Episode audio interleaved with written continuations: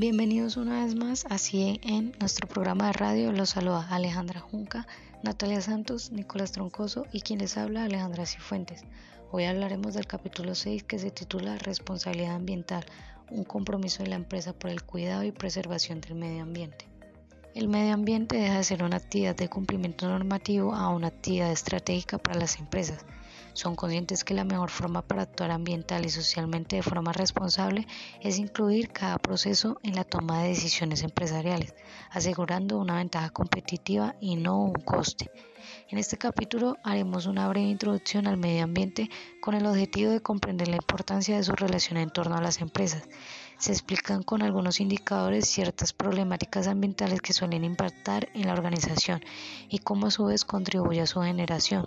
Seguido de esto se muestran diferentes impactos que la organización puede ocasionar, especialmente en temas ambientales. Con todo lo anterior, el capítulo culmina con un acercamiento a la responsabilidad ambiental y algunas propuestas de iniciativas que pueden implementar las empresas para alcanzar un desarrollo humano sostenible.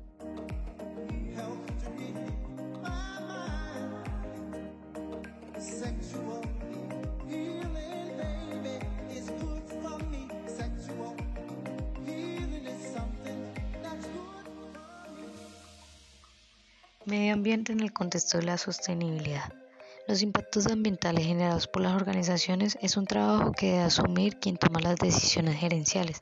Existen diferentes normas que se deben cumplir ya que los mismos clientes y la comunidad en general exigen este tipo de conductas ambientales responsables y sostenibles. Además, el buen manejo de gestión ambiental contribuye a ventajas competitivas que ayudan a la inversión para lograr entrar en el camino de la responsabilidad ambiental.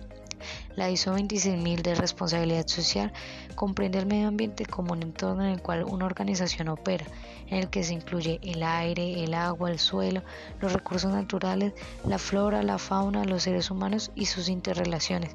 Teniendo presente esto, se puede decir que el medio ambiente es el entorno que brinda los recursos naturales que las empresas necesitan para producir sus productos y servicios que demanda la sociedad, pero a su vez es el receptor de residuos y desechos. Al hacer uso de los recursos naturales, esto genera además de escasez un fuerte deterioro ambiental. Los recursos se pueden clasificar en renovables y no renovables. Es ahí donde las empresas por medio de sus actividades impactan sobre ellos. Los renovables suelen restaurarse por procesos naturales como el aire, las plantas, la radiación. Los no renovables son aquellos que no se pueden reemplazar o reponer, como el carbón, el petróleo, el oro, entre otros. Con esto podemos decir que no hay una sostenibilidad empresarial si no se tiene en cuenta el impacto ambiental generado por la empresa, si se tiene presente en las implicaciones para el medio ambiente y se actúa de forma inmediata en consecuencia de la situación, es ahí donde existe responsabilidad ambiental.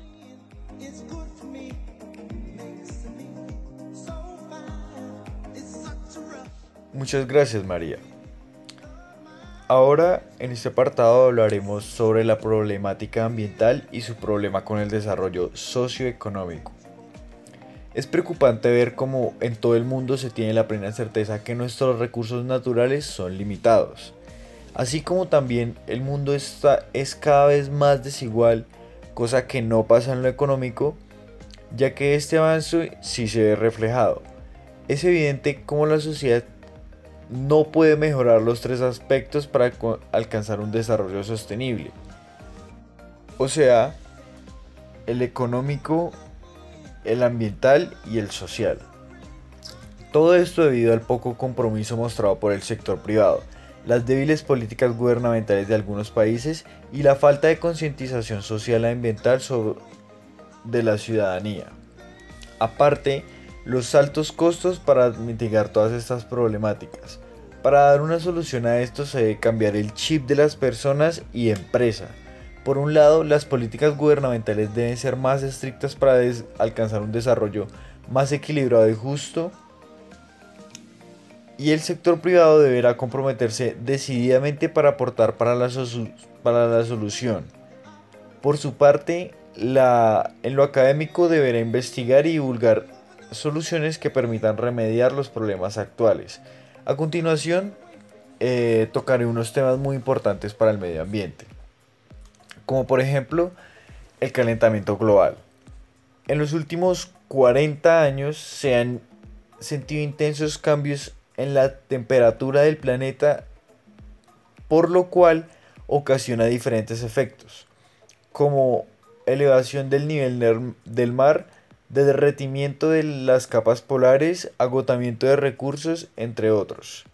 Para entender el concepto, el concepto de calentamiento global, eh, referenciaremos a Jimeno del 2009 que menciona lo siguiente. El término calentamiento global identifica el aumento generalizado de la temperatura en la superficie de la Tierra, debido a la presencia de gases con efecto invernadero en la atmósfera, la mayoría producidos por el hombre. Eh, siguiendo con el otro aspecto importante es la pérdida de biodiversidad.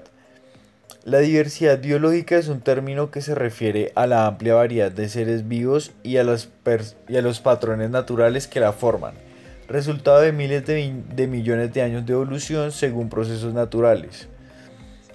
Eh, esto según Austermull en el 2015. Su importancia radica en el valor que se le da a los seres humanos hoy en día, porque esa misma biodiversidad permite asegurar la supervivencia y sostenimiento del hombre.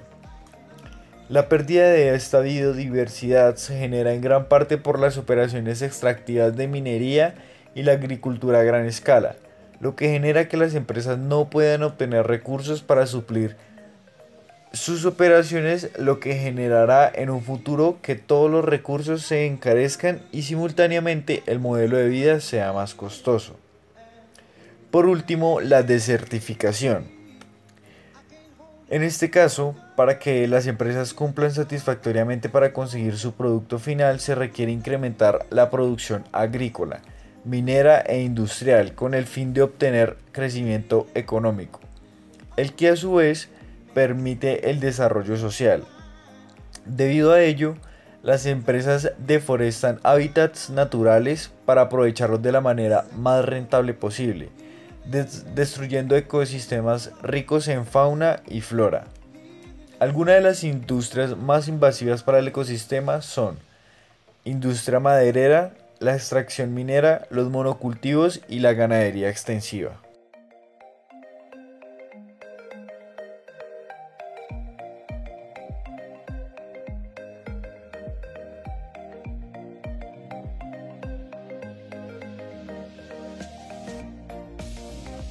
Los impactos ambientales de la empresa. Como se mencionó anteriormente, las empresas generan impactos que afectan a sus grupos de interés y al medio ambiente. Aquí se hace referencia al impacto que las organizaciones crean debido a sus procesos administrativos y operativos. Al haber un impacto ambiental, este crea un impacto social que lleva a un problema relacionado con la salud y la falta de acceso a un ambiente sano que permita el desarrollo de las personas. En el caso de las aguas residuales, el agua es vital para la existencia de la vida en el planeta. Esta representa entre un 65 y 90% del peso del cuerpo de los organismos vivos. Es vital para el consumo humano, producción agropecuaria, generación de energía eléctrica, uso industrial y recreación. Con el transcurso del tiempo, estas han sido contaminadas, lo que ha causado que no tengan capacidad de autopurificación, y a esto se le conoce como agua residual aquella cuya calidad se vio afectada por sustancias químicas. El grado de contaminación se determina con ciertas características. En el caso de la contaminación del suelo, este se da por la acumulación de sustancias que a altos niveles de repercuten negativamente en el comportamiento de los suelos, sustancias que se vuelven tóxicas para aquellos organismos que viven en él. La contaminación del suelo se ve relacionada con la desertización, la deforestación y la pérdida de biodiversidad. En la parte de residuos sólidos están los residenciales, comerciales, institucionales, construcción, servicios municipales y sólidos industriales. Al ser depositados de forma incontrolada en el medio ambiente pueden generar impactos en la seguridad pública contaminando el aire, el agua, el suelo y la parte visual. La contaminación atmosférica. Se tiene 78% de nitrógeno, 21% de oxígeno y un 0,093% de argón y una parte de vapor de aire, lo que quiere decir que contaminación atmosférica es la presencia en el aire de sustancias que afectan la calidad del mismo. Ocasionan riesgos a la naturaleza. Uno de los mayores causantes de contaminación es el transporte con un 60% del total de emisiones del aire también entre el manufacturero, el agropecuario y el minero. Son causantes el dióxido de carbono, el monóxido de carbono, oxígenos de nitrógeno y azufre, entre otros. En la parte del ruido, la contaminación auditiva o sonora es un exceso de sonido que modifica de una gran manera las condiciones del ambiente en una zona determinada. A diferencia de los demás, el ruido no se acumula o mantiene, sin embargo puede generar daños en la calidad de vida de las personas.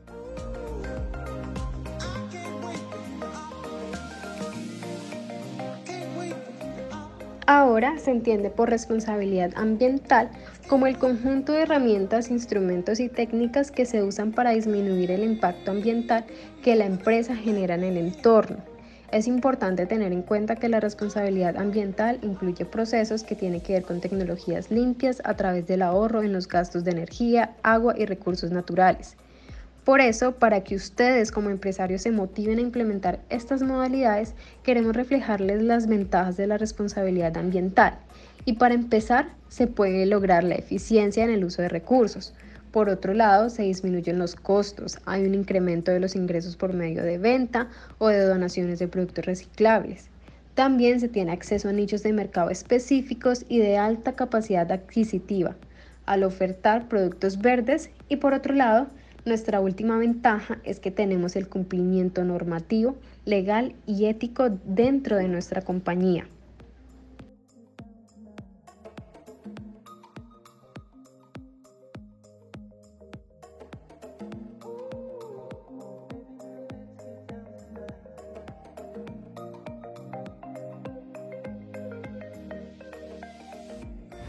Y bueno, como mencioné anteriormente en el capítulo 4, vamos ahora con las estrategias para la gestión de los asuntos ambientales. Y es que desde el enfoque de gestión ambiental se proponen algunas estrategias que pueden ser implementadas por las organizaciones para la gestión de la responsabilidad ambiental. Entonces, a continuación quiero mencionar algunas estrategias del sistema de gestión ambiental que considero que son revelantes y estas son tecnologías limpias, ecoeficiencia, reciclaje y logística inversa, marketing ecológico y certificación ambiental. Bueno, la idea de todo esto es incentivar el desarrollo de proyectos alternativos compensatorios como sembrar árboles, investigar en el desarrollo de energías alternativas, apoyar programas de reforestación, entre otros. Esto con el fin de contribuir a la solución del problema ambiental que vivimos actualmente.